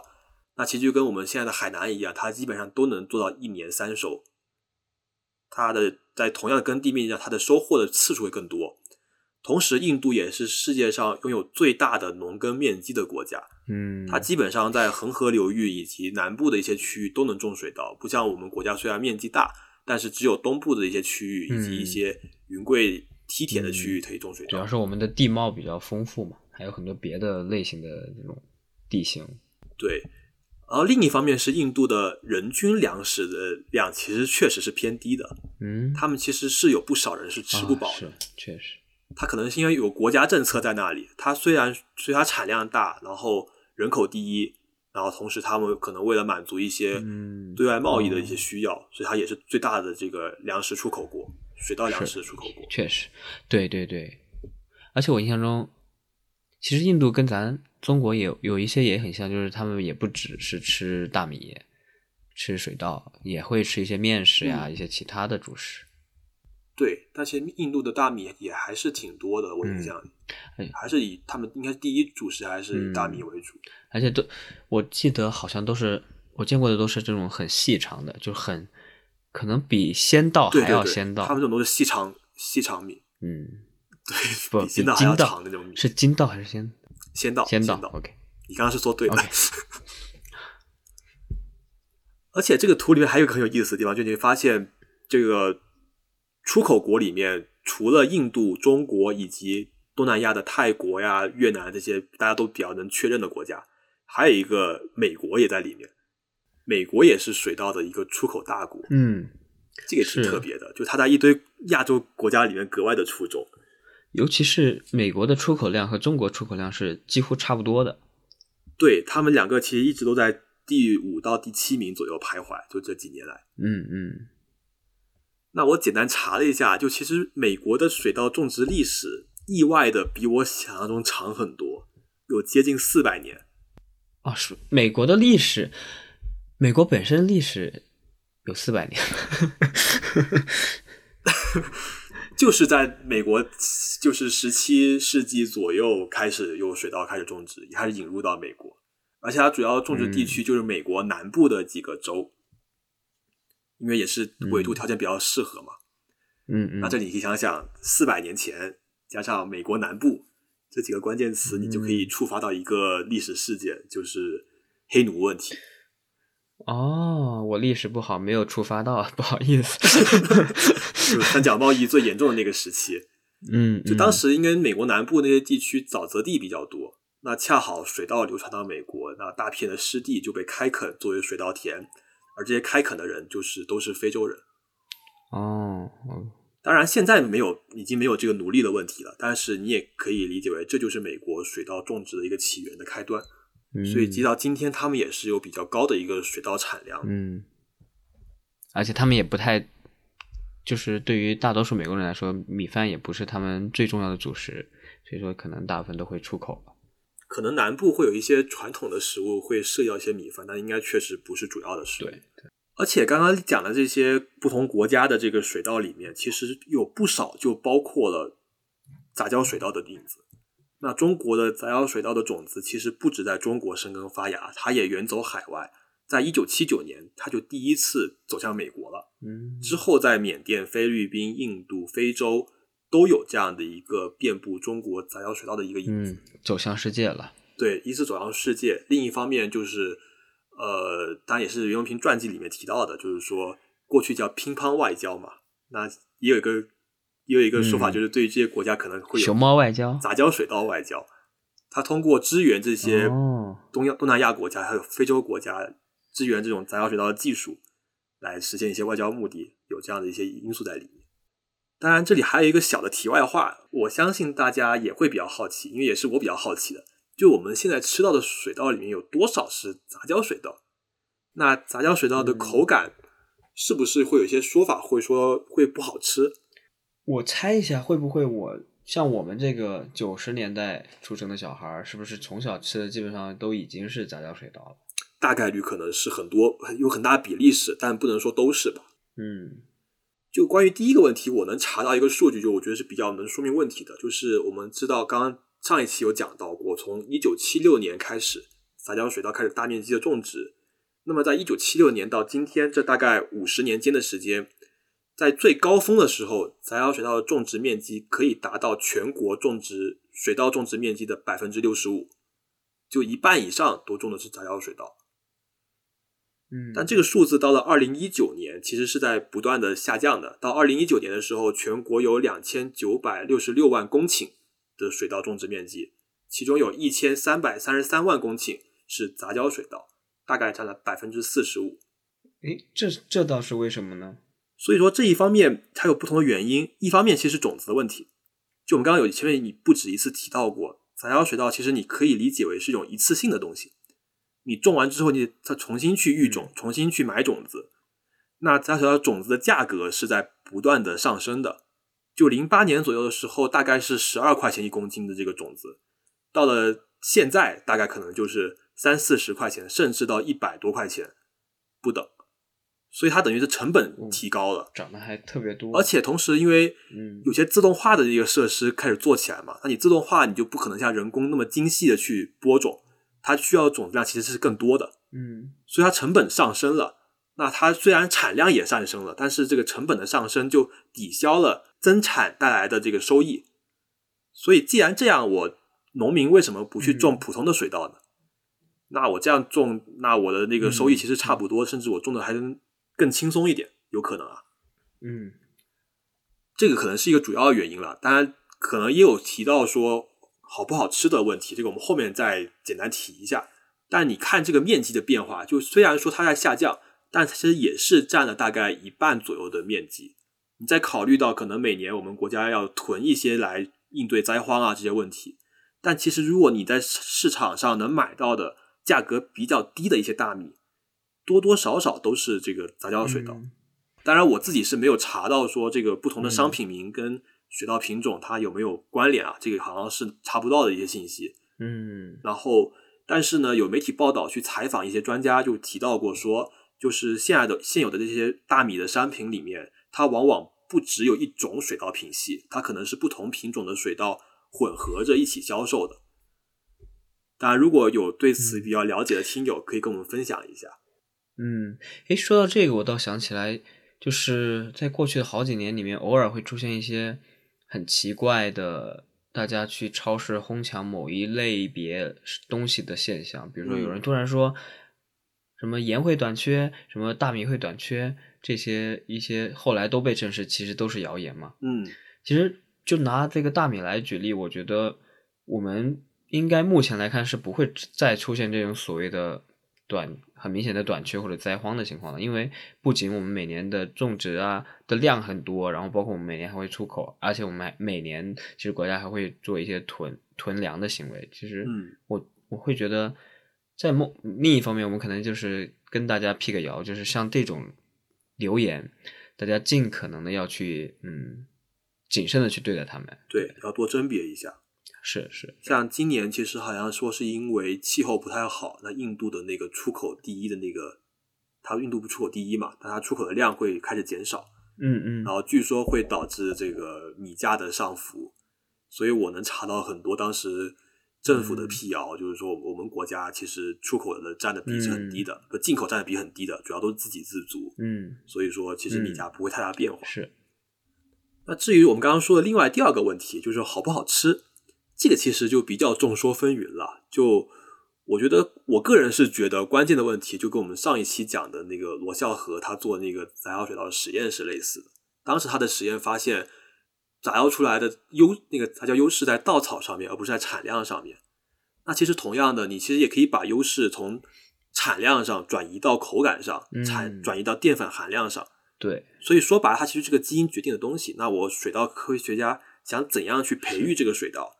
我想把它培育的更多，还是更好吃，你就看具体的情况。所以至少你不能说全部的杂交水稻都不好吃，它有可能有部分为了专注的去追求产量，那它可能会有变不好吃。但也有水稻，它其实会会更偏向于专注口感。嗯，就是只要我们去设计，然后我们去执行这个设计的方案，其实我们可以培育到我们想要的那种类型的杂交水稻。对对，而且甚至现在的设计方向就已经不会局限于产量了，一方面会局限于这种好不好吃的口感上的考虑，另一方面就考虑是不是抗病、是不是抗虫害等等这个问题。那袁隆平其实自己讲过两个小故事来讲这个杂交水稻好不好吃这个问题，因为其实在他刚开始做这个杂交水稻的时候，就很多人在阴阳他，就跟类似之前讲稻草是一样的阴阳方法，就是说这个水稻种出来不好吃呀，那不好吃种的也不没有用啊。所以当时袁隆平就举两个例子，一个就是说当时有一个香港的企业家，就香港的企业家就比比较有钱嘛，他们其实每天可能吃大鱼大肉、吃海鲜吃比较多。他跟袁隆平说：“啊，我每天就只吃半碗饭。我每天因为我要吃很多菜，菜很丰富，我只吃半碗饭。但袁隆平就请他吃饭，结果那个人那天就一口气扒了三碗饭，说这个饭很香，还要打包。原来吃半碗只是因为米米不好吃，你不知道有可能。但是另外一个故事就是说，有一个当时澄海市的市委书记，也就是潮汕那边来找袁隆平。”说想问能不能进口一些这种水稻，但是呢，我们澄海吧，我们澄海人吃米很讲究的，那会就很多人我们都是进口这个泰国香米去吃的，但这点我可以作证，因为澄海啊，对我小时候好像也吃过，就潮汕那边人也很讲究，就吃东西很讲究，很挑。嗯，那我们家其实有段时间也是会吃那个泰国米，然后这个这位很挑的这位澄海市的市委书记。一吃这个袁隆平的这个杂交水稻大米，也是哐哐哐三碗饭下去了。三碗饭是最低标准，是吧？怎么突然有种三碗不过冈的感觉？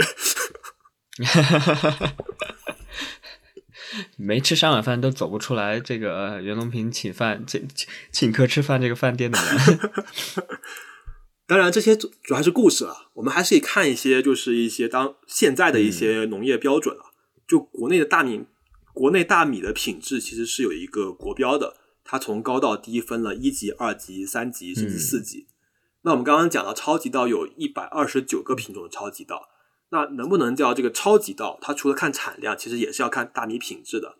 比如按照国家规定，精稻的要求就是大米品质到两级或以上，那这个南方晚先稻的要求就要到三级或以上。然后这种不同大米的分级也是有区别，大家感兴趣的话可以看看自己家那个大米的包装上，应该是会写一级大米还是二级大米这样的一个分级，也是你挑米的时候可能可以作为一个参考。那么这里可以可可以看下这张表，就是有不同级别的这种大米，不同的品种到不同的级别。嗯，就。它这里面确实有指标特别多，包括什么矿物质啊，或者说不同什么淀粉含量呀、水分呀，各种各样的色泽呀、气息啊什么的。其实简单来看，就是大家如果去买大米，然后等级越低的话，就是它可能会越好，越应该一级理论上也会越贵吧。就是一级的，对一级的大米肯定是最好的。然后这里面有一个特别有意思的一栏，我觉得很有呃，就是最让我好奇吧，就是有一栏叫做品尝评分值啊，是的。然后一级是九十分，二级八十分，三级是七十分。对，他会有一个去，这个就不知道他这个，他可能会有一些评判的标准。对对对，他应该是会有一群人去吃，然后去打分，然后取一个平均值。我猜啊，我猜啊，我不知道。这个挺有意思的。所以它其实也是有这种比较主观的一些信息在里面来去确保这个水稻这个大米口感好不好。嗯，是，就是咱们确实。某种程度上是可以相信这个分级的。如果你想吃好吃的，或者说营养成分多一点的，你就买等级低一点的就行了。嗯，不是等级上面数字低一点。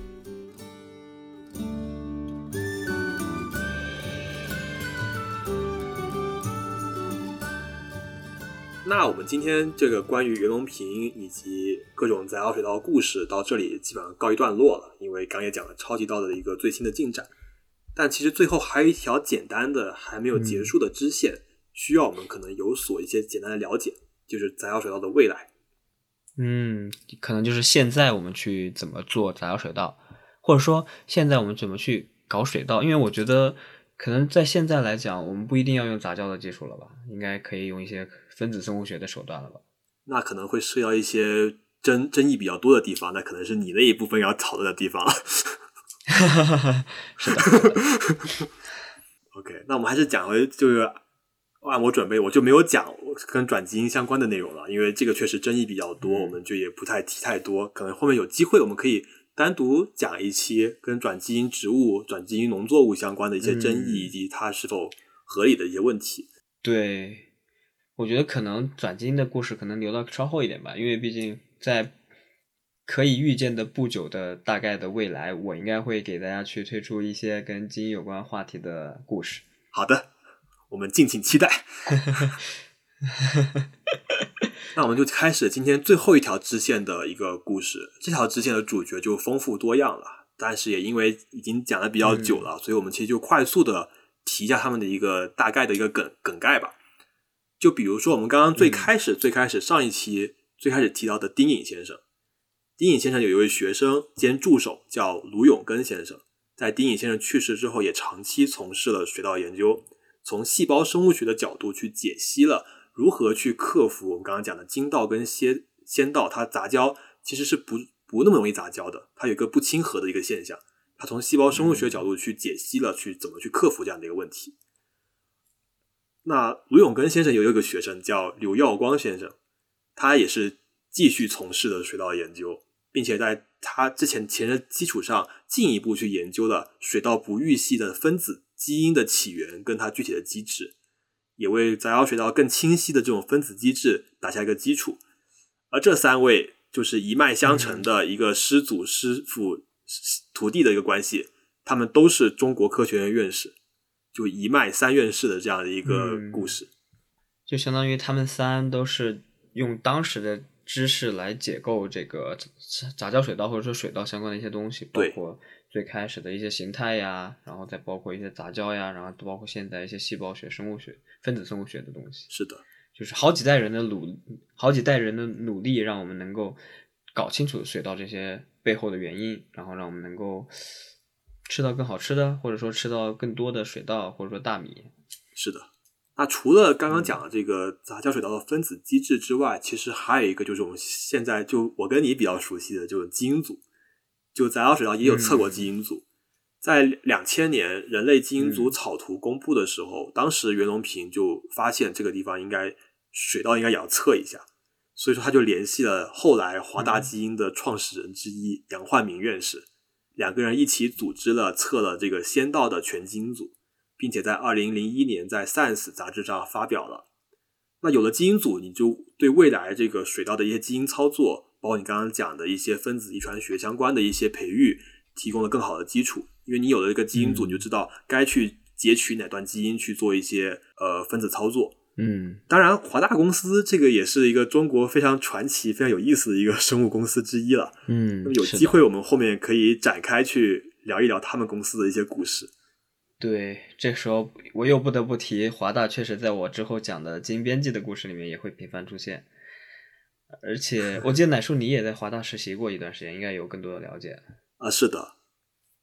那第三个小故事就是我们刚刚前面也提到过，袁隆平他提出过一个设想，从三系到两系到一系。那两系已经基本实现了，那一系能不能实现呢？当时袁隆平其实一系的一个理论基础是一个他自己说是一个比较科学幻想，就科幻的一个概念，但他到今天已经成为了可能。当时袁隆平想啊说。一系可以用一种叫无融合生殖的技术，通俗点来讲，它其实有点类似于克隆的一个技术。它在那个雄花的这个胚那个胚体上面去做一个克隆，让这个胚体不通过这样的一个精细胞的一个接触，它就可以自己去形成一株完整的植株。那通过这个方法，它可以把杂交水稻本来的这些基因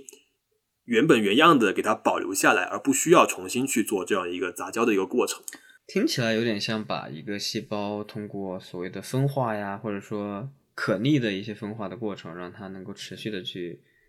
被当做种子来培养的感觉。是的，它其实你可以理解为把它把那个卵细胞，它在形成的过程中，让它不要形成卵细胞，而是直接形成一个完整的植株，把那个我们高中学过的减数分裂给它改造成一个有丝分裂的状态。嗯，对对。所以说，故这个设想在一九年已经第一次能实现了。而实现的是中国水稻研究所的研究员王克建研究员，在二零一九年，他们团队就通过用基因编辑的方法，把水稻里面跟减数分裂、跟受精相关的基因做了编辑之后，让这个杂交水稻的母本可以直接进行一个自我繁殖，进而把杂交水稻的那优良性状给保持下来。当然，这项技术它其实只是从零到零点一的一个产生的过程，从无到有的产生过程。你说要到最后的生产的应用，那未来可能还是需要至少几年的一个时间去不断的完善的。嗯，至于说袁隆平梦想中的这个一系法能不能实现，那我们可以看未来几年之后应该会有所结果。嗯，大家可能未来看看自己吃的大米上面有没有写一些呃跟杂交水稻或者说一些实现的技术相关的东西，大家可以多留意一下。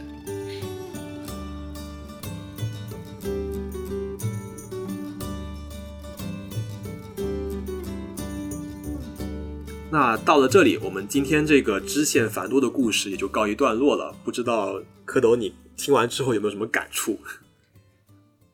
说实话，我从最开始确实没有想到会有如此大的信息量，因为我们原本我原本以为就是讲讲袁隆平的故事，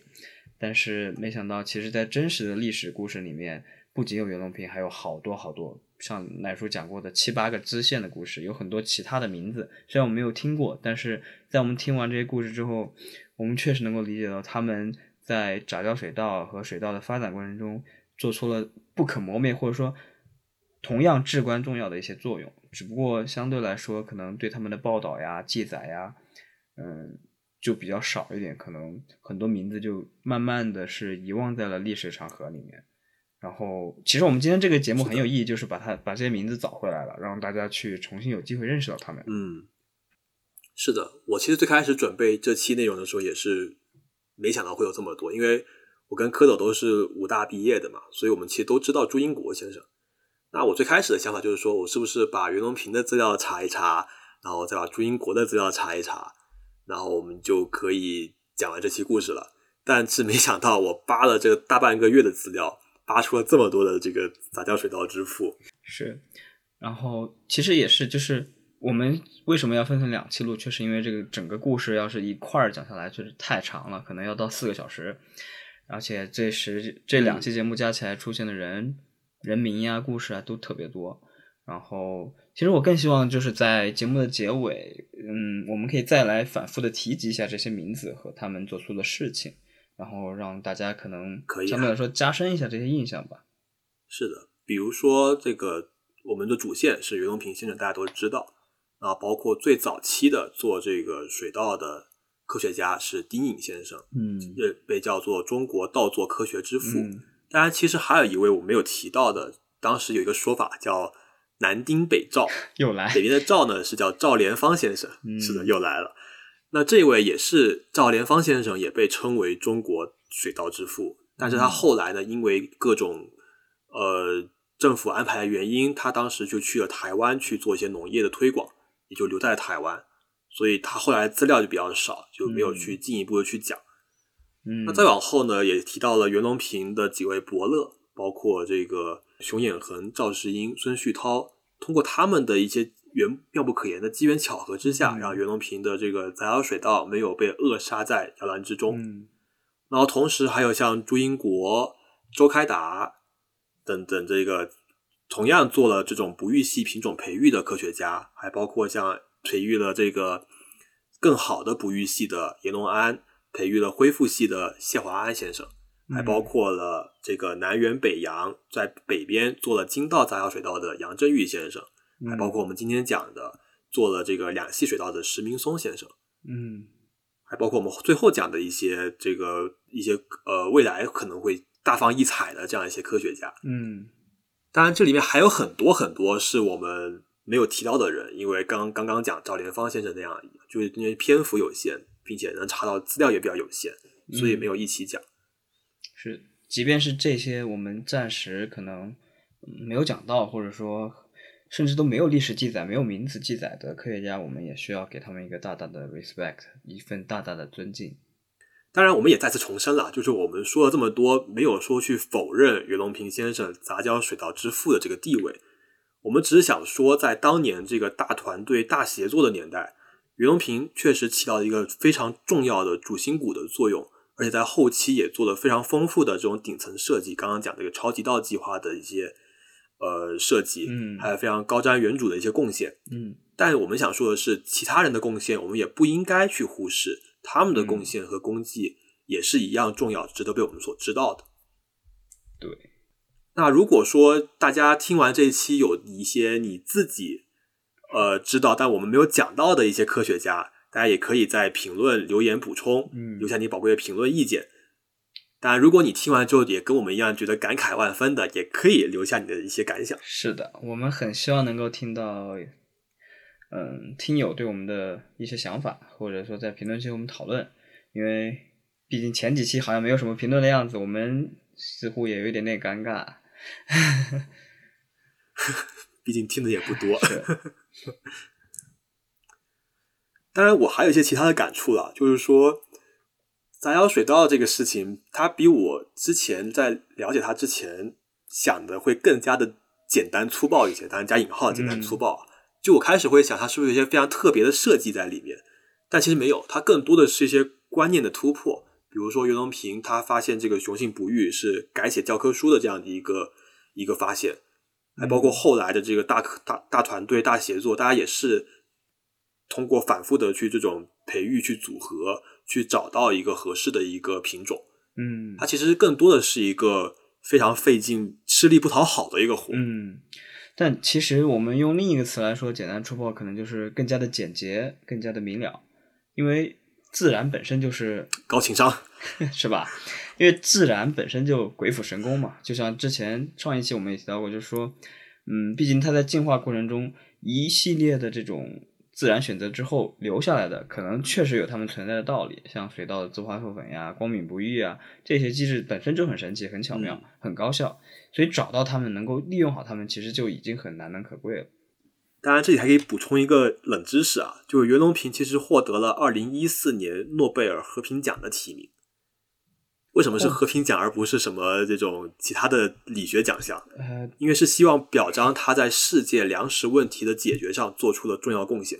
所以说，光是这一点，我觉得他拿是什么奖项就已经不是很重要了。但也是这个和平奖的提名给我的启示，就是说，科学家他不一定是在理论或者技术上做出了非常牛的贡献，才可以载载入史册的，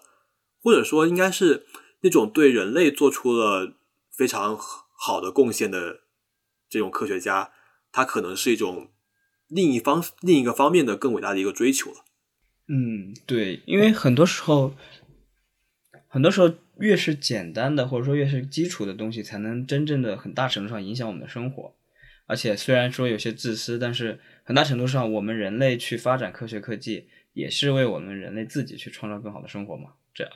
然后只不过说创造生活更好生活的过程中，它不仅仅是为了人类本身，因为我们人类生存的环境呀，或者说和自然界这些相处的其他生物，也是我们人类生活的一部分。当然，如果大家知道更多的故事，或者说你有其他想听的生物科学史的故事，都欢迎给我们评论，也欢迎大家给我们点赞，也转发给你身边同样感兴趣的朋友们。你的支持是我们更新的最大动力。是的，就再重复一下，就是在所有的主流的泛中文的播客平台你们都能找到我们，名字都是 KVFM。那至于最后的片尾曲，我其实思前想后也想很多个，感觉就我们今天讲的故事，很多都是一些非常伟大，但其实非常朴实又非常默默无闻的杂交水稻之父们。他们都是在走一条平凡但是又不平凡的道路，也都曾经跨过山河大海，也都曾经失落失望过。所以今天我们主题曲就选《平凡之路》吧。那这里是 KVFN，我们下期再见。拜拜。徘徊着的，在路上的，你要走吗？Via Via，易碎的，骄傲着，那也曾是我的模样。沸腾着的，不安着的。你要去哪？Via Via，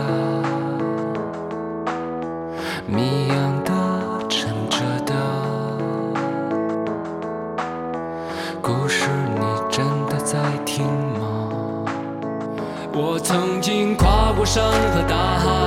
也穿过人山人海。我曾经拥有着的一切，转眼都飘散如烟。我曾经失落、失望、失掉所有方向，直到看见平凡才是唯一的答案。